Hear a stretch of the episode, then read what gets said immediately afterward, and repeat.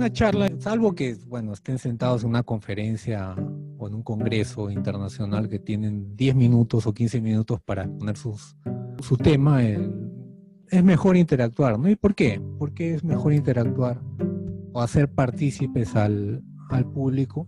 Este es un estudio antiguo, está en esa bibliografía. Eh, y ya está demostrado, ¿no? Que el máximo de, de atención de una persona es hasta los 20 minutos.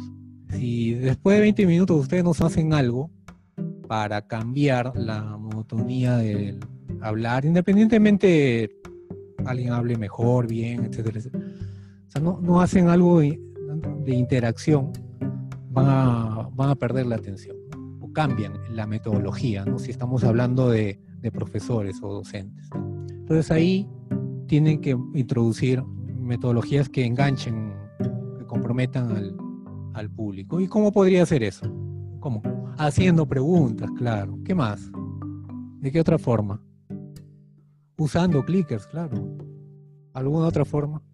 Poner un video, claro, ¿no? ¿Alguna otra forma? Claro, una dinámica. Bueno, haciendo preguntas y respuestas. ¿Alguna otra forma? Entonces, son varias cosas, ¿no? No necesariamente tienen que hacer todo. Si pueden hacerlo todo y tienen el tiempo suficiente, bien, ¿no? También, en casos estén trabajando en una clase, no pueden hacer trabajo de grupo.